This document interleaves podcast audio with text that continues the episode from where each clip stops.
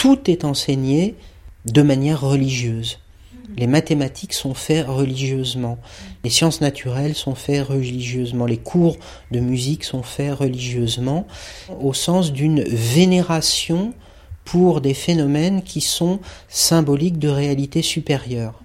Il y a trois ans, j'ai découvert la relativité générale et la relativité restreinte. Une réalité qui est quand même découverte depuis un siècle, dont je n'avais pas la moindre idée.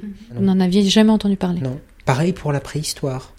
Et puis après, je me suis dit, bah oui, mais alors peut-être que la vision de Steiner qui dit que le cosmos s'arrête à Saturne euh, tient pas euh, autant la route que ça. Et ce qui est incroyable, c'est que quand même il y a Albert Jacquard, Edgar Morin, Jean-Marie des grands intellectuels, Jean-Marie Palt qui est botaniste. botaniste, valide, euh, encourage, euh, promeuvent l'anthroposophie.